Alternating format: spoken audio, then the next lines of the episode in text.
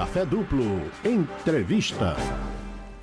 Bom dia, Manzioni. Eu já vou começar com uma pergunta aqui. Eu queria saber é, o que a gente pode chamar de saúde mental, né? Se existe alguém que tenha plena saúde mental ou esse é um trabalho aí para toda a vida. Bom dia, Letícia. Bom dia aos ouvintes. É, a Organização Mundial de Saúde ela vai definir a saúde de forma assim mais abrangente. Não é somente a ausência de alguma doença, mas é um estado que vai mais além. É um estado de bem-estar físico, mental e social. Então, é uma coisa bem mais abrangente do que dizer que a pessoa só, por não ter uma doença, ela está com saúde. É, é mais que isso, é você promover um estado de bem-estar geral. No caso de uma saúde mental, a gente está falando de algo que é manter um equilíbrio em, em relação ao que você passa pela vida normalmente e como você reage a isso.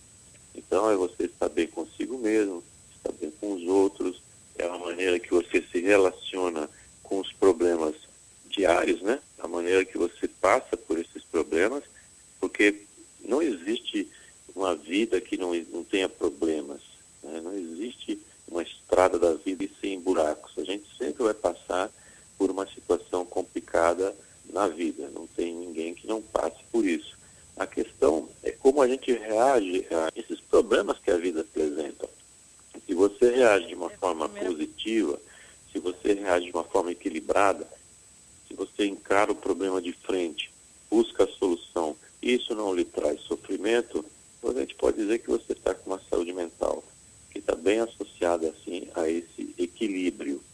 Agora, como você colocou né, na questão, se tem alguém com saúde mental plena, sim, tem muita gente que está com esse equilíbrio emocional e consegue levar a vida de uma forma equilibrada, uma, forma que você encare os problemas, veja essa situação de forma como ela é, não como você gostaria que ela fosse, e vá propor soluções e que você consiga então andar pelo cotidiano da vida sem sofrimento. Aí está a, a maneira que as pessoas podem, de fato, ter essa saúde mental. Muitas vezes a gente se coloca em situações que não nos fazem bem, né? Mas a gente não percebe isso até que algo realmente grande aconteça. Como a pessoa pode identificar que não está vivendo um bom momento? Qual que é o primeiro passo para que uma pessoa deva tomar ali para sair dessa inércia e começar talvez aí a buscar uma saúde mental melhor? O maior indicador é o sofrimento. Se você está passando por uma situação qualquer e está lhe trazendo um sofrimento, é o indicativo de que alguma coisa não está bem. E se a gente já tem essa percepção de forma bastante concreta na vida, quando você tem um problema físico. Por exemplo, você tem uma dor, uma dor em algum lugar, no pé, no braço. Essa dor é um indicativo de que existe algo aí que não está bem. Então você precisa correr atrás que é, vai atrás um médico, você vai investigar as razões e para que você possa diagnosticar o que está acontecendo e procurar então aí uma terapêutica e algum tipo de tratamento em que você vai se livrar da dor e naturalmente vai se livrar do problema. Ou seja, você tem que se livrar do problema para que a dor suma. Mas só que a dor é importante indicar que você tem esse problema. Quando a gente fala das questões emocionais, questões psicológicas, é a mesma coisa. Se você tem uma dor, uma dor da alma, você tem um sofrimento, indica que alguma coisa não está bem. A maneira como você vê o mundo pode não estar bem.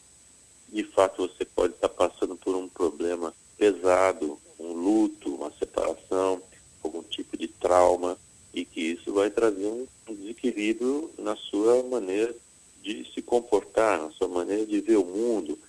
E isso é natural que você passe por essas situações. Então, a questão é poder sair rapidamente, o que a gente vai chamar aí de resiliência, essa nossa capacidade de voltar a um estado normal depois de ter passado por uma questão difícil. Então, o primeiro indicador e o mais importante aí é o sofrimento, a inadequação, algo que lhe traz algum tipo de de angústia, algum tipo de tristeza, de ansiedade.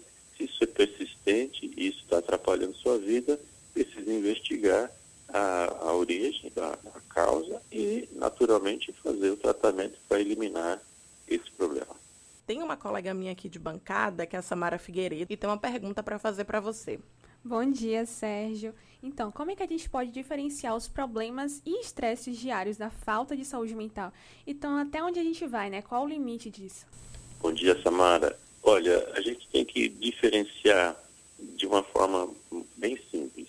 Quando esse, esse tipo de estresse no dia a dia, isso está de uma forma constante, está fazendo uma alteração na nossa vida, você está em casa, mas está pensando no trabalho, por exemplo, é, ou vice-versa, você está no trabalho e está pensando nos problemas que tem dentro de casa, isso de uma forma constante, uma forma que está atrapalhando o desempenho de suas funções, de uma forma que está fazendo você evitar o contato social, tá? você se torna uma pessoa mais agressiva ou mais triste. Esse é o momento que, como a gente falava antes, de chamar a atenção. Porque estresse na vida, a gente vai passar mesmo. Não existe assim uma fórmula mágica de você não passar pelos problemas. A questão é quanto tempo você vai ficar dentro do problema e em quanto tempo você vai reagir para sair desse problema. Então, o estresse não é um, uma questão que por si só indique que a pessoa tem algum tipo de desequilíbrio emocional, é, porque pode ser momentâneo ou mais duradouro. Mas o estresse indica que você está passando por uma fase difícil, algo está lhe pressionando pode ser momentâneo ou não, mas aí que você vai saber se você tem essa capacidade de voltar a esse normal, voltar ao equilíbrio sozinho ou sozinha, ou então vai precisar de ajuda externa. E aí é que entra o psicólogo nessa jogada aí, que é na maneira de lhe dar um suporte, de lhe mostrar é, situações e opções diferentes da que a pessoa está vendo, para que ela possa lidar com estresse pequeno ou grande e voltar para o caminho natural, que é o caminho do equilíbrio, da paz, do amor, da tranquilidade. É verdade que todo mundo deve fazer análise? Não, não é verdade. É, nem todo mundo precisa de análise todo o tempo. Quando a gente fala em, em análise ou psicoterapia, a gente está falando de uma situação em que a pessoa não está conseguindo lidar com alguns problemas seus de vida e que precisa ter um apoio extra, um apoio profissional, para poder aprender a lidar com essas questões, para aumentar seu autoconhecimento, para poder lidar com as questões da vida de uma forma bastante mais profunda e com mais clareza. Tem pessoas que estão bem, que têm uma saúde é, mental, vamos chamar assim, um equilíbrio tranquilo, não estão com sofrimento, sabem lidar com, com as questões da vida com com maior é, positividade e também de forma mais clara, né? Essas pessoas não estão necessitando de, de análise ou de um tipo de psicoterapia. Tem gente que passa a vida toda e não precisa. Mas acontece que o mundo, do jeito que ele anda, cada mais, as pressões cada vez maiores, o número de deprimidos e ansiosos no Brasil e no mundo eh, tem aumentado de forma exponencial, significa então que cada vez mais as pessoas estão precisando de um apoio externo, precisando aprender mais sobre si mesmas e também aprender mais a lidar com o mundo. O que a gente tem que perceber é isso, não é que todo mundo precisa de análise, mas acontece que às vezes a gente precisa de ajuda é, externa, ajuda profissional. E é esse momento que a gente deve procurar ajuda. Então, o fato de que nem todo mundo vai precisar de uma psicoterapia não significa que você que está me ouvindo aí não precise nesse momento. E um indicador muito interessante também, Letícia, é quando as pessoas começam a indicar que você está precisando disso. Então, você diz assim, Bom, eu não preciso, eu não, não, jamais eu vou ter que ir num psicólogo. Isso é coisa da gente fraca, da gente ser bobagem, frescura, você que chega lá só vou ficar conversando. Esse preconceito, de forma geral, ele atrapalha muito a ida da pessoa lá para resolver um problema. Então, tem gente que fica com o problema a vida inteira e não vai procurar um, uma terapia exatamente porque acha que isso seria um sinal de fraqueza. na verdade, procurar uma psicoterapia, procurar um psicólogo, é um sinal de força. Significa que você está afim de melhorar, você está afim de se melhorar. Então preste atenção também quando as pessoas que estão em seu entorno, quem está à sua volta, quem convive com você, começa a alertar você, olha, seria bom você procurar um psicólogo. É interessante que você preste atenção, porque às vezes ela está certa. E às vezes a gente não percebe que precisa, mas tem que prestar atenção nos sinais. A pessoa está dizendo que eu psicólogo, significa que eu estou incomodando, ou estou incomodado comigo mesmo, ou não estou lidando bem com os meus relacionamentos, ou não estou lidando bem comigo mesmo. Então, vamos prestar atenção nisso, sem preconceito. Tem um problema? Procura ajuda. É simples assim. Manzioni, o que fazer quando o paciente cria dependência de ter aquele amparo com o no analista ou com o psicólogo? O que é que a gente faz quando essa busca inconstante por ajuda também mascara aí uma falta de saúde mental?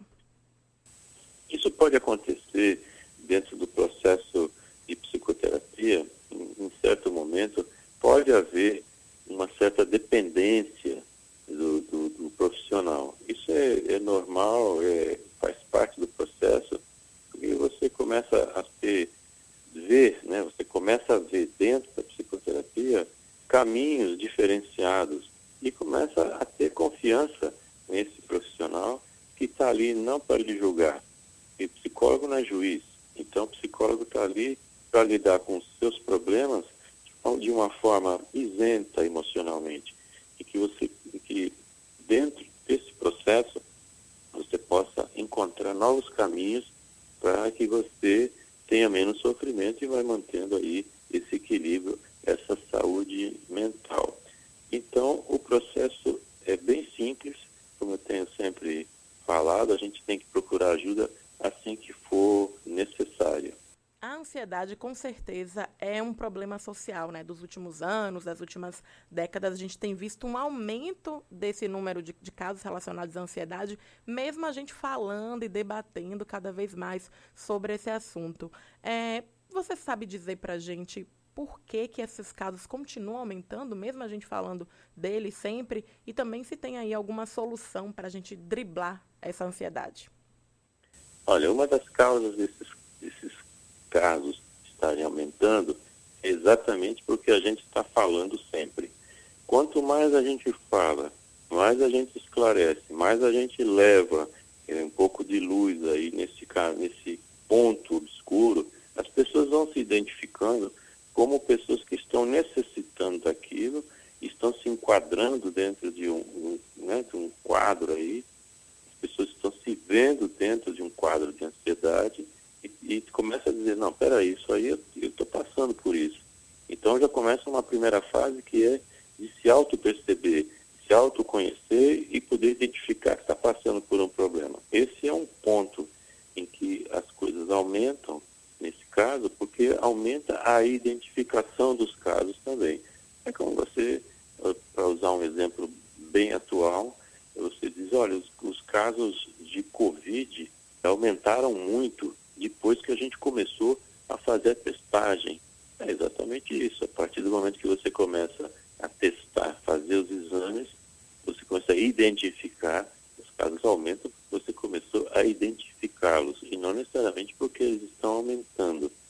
A maneira que a gente vai sempre lidar com isso, e o, o mundo moderno, o mundo contemporâneo, está empurrando a gente cada vez mais para essas questões de ansiedade, porque há uma cobrança muito grande para que nós sejamos perfeitos, para que a gente faça seja sempre uma questão de sucesso, a gente procure sempre a perfeição, para que a gente procure sempre ser assim super-homens e super-mulheres, super-heróis que, que vão lidar com os problemas sempre de forma fácil e simples. Só que na prática você percebe que não é assim.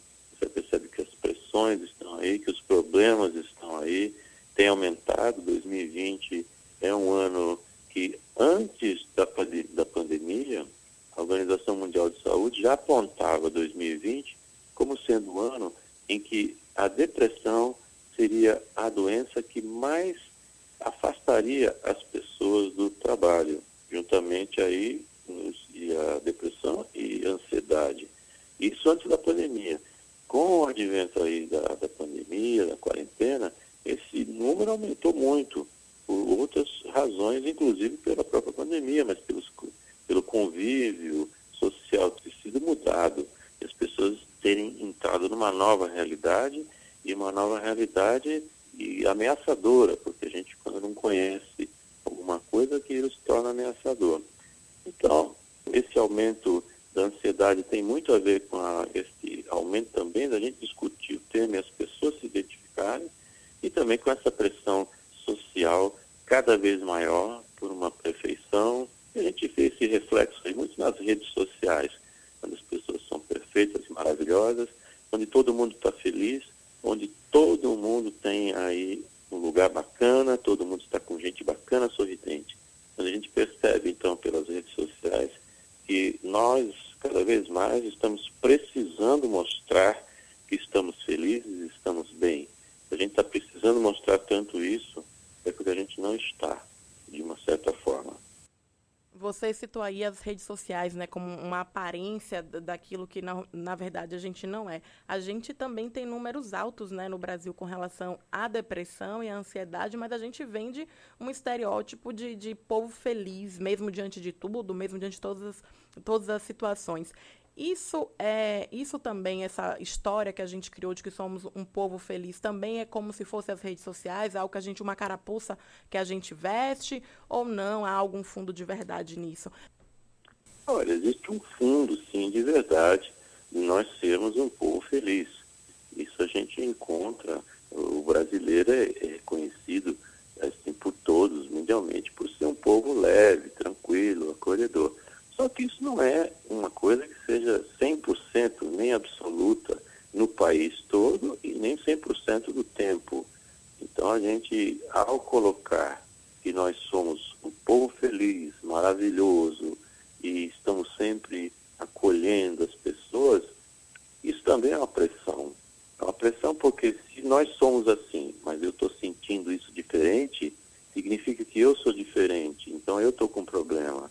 Na verdade, nós temos pessoas que compõem a nossa população e pessoas que têm todos os tipos de problemas diferentes. Nem sempre a gente vai estar feliz, nem sempre a gente vai ser esse povo amável e cordial.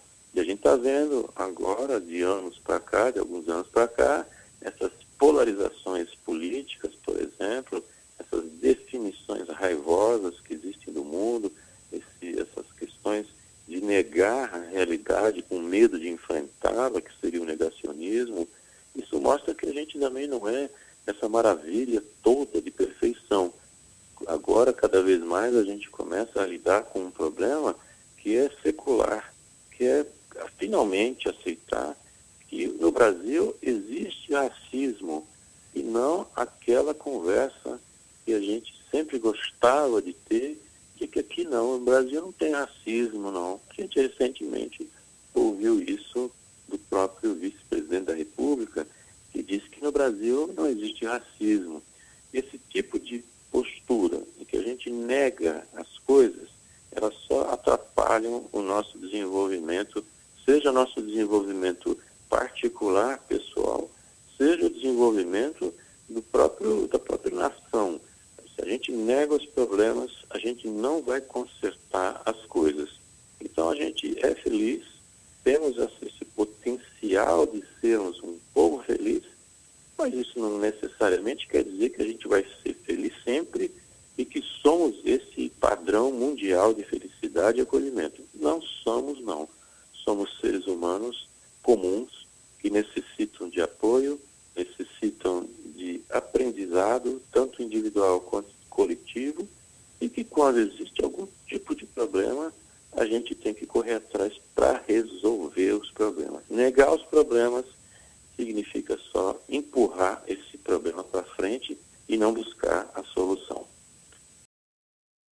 Para as pessoas que querem me achar, a gente procura no www.sergiomanzione, Manzione escreve M-A-N-Z-I-O-N-E, .com.br, sergiomanzione.com.br. Você entra ali no meu site, tem meus contatos. É uma porta de entrada aí para poder conversar comigo. Você tem meus contatos, você tem ah, os artigos que eu já escrevi, tem um podcast também que você pode procurar através do site, ou então procurar na internet Psicologia Cotidiana. Então procurar Sérgio Manzioni, tem um podcast que está já com quase 100 episódios e já foi ouvido aí mais de 48 mil vezes em dois anos. Nossa. Então eu faço esse convite, entrar em contato comigo ou pelo site, ou pessoalmente, ou pelo podcast, que acho bastante interessante os assuntos que a gente lida lá. E mais uma vez, como sempre, quero agradecer a oportunidade, o espaço que me é colocado para a gente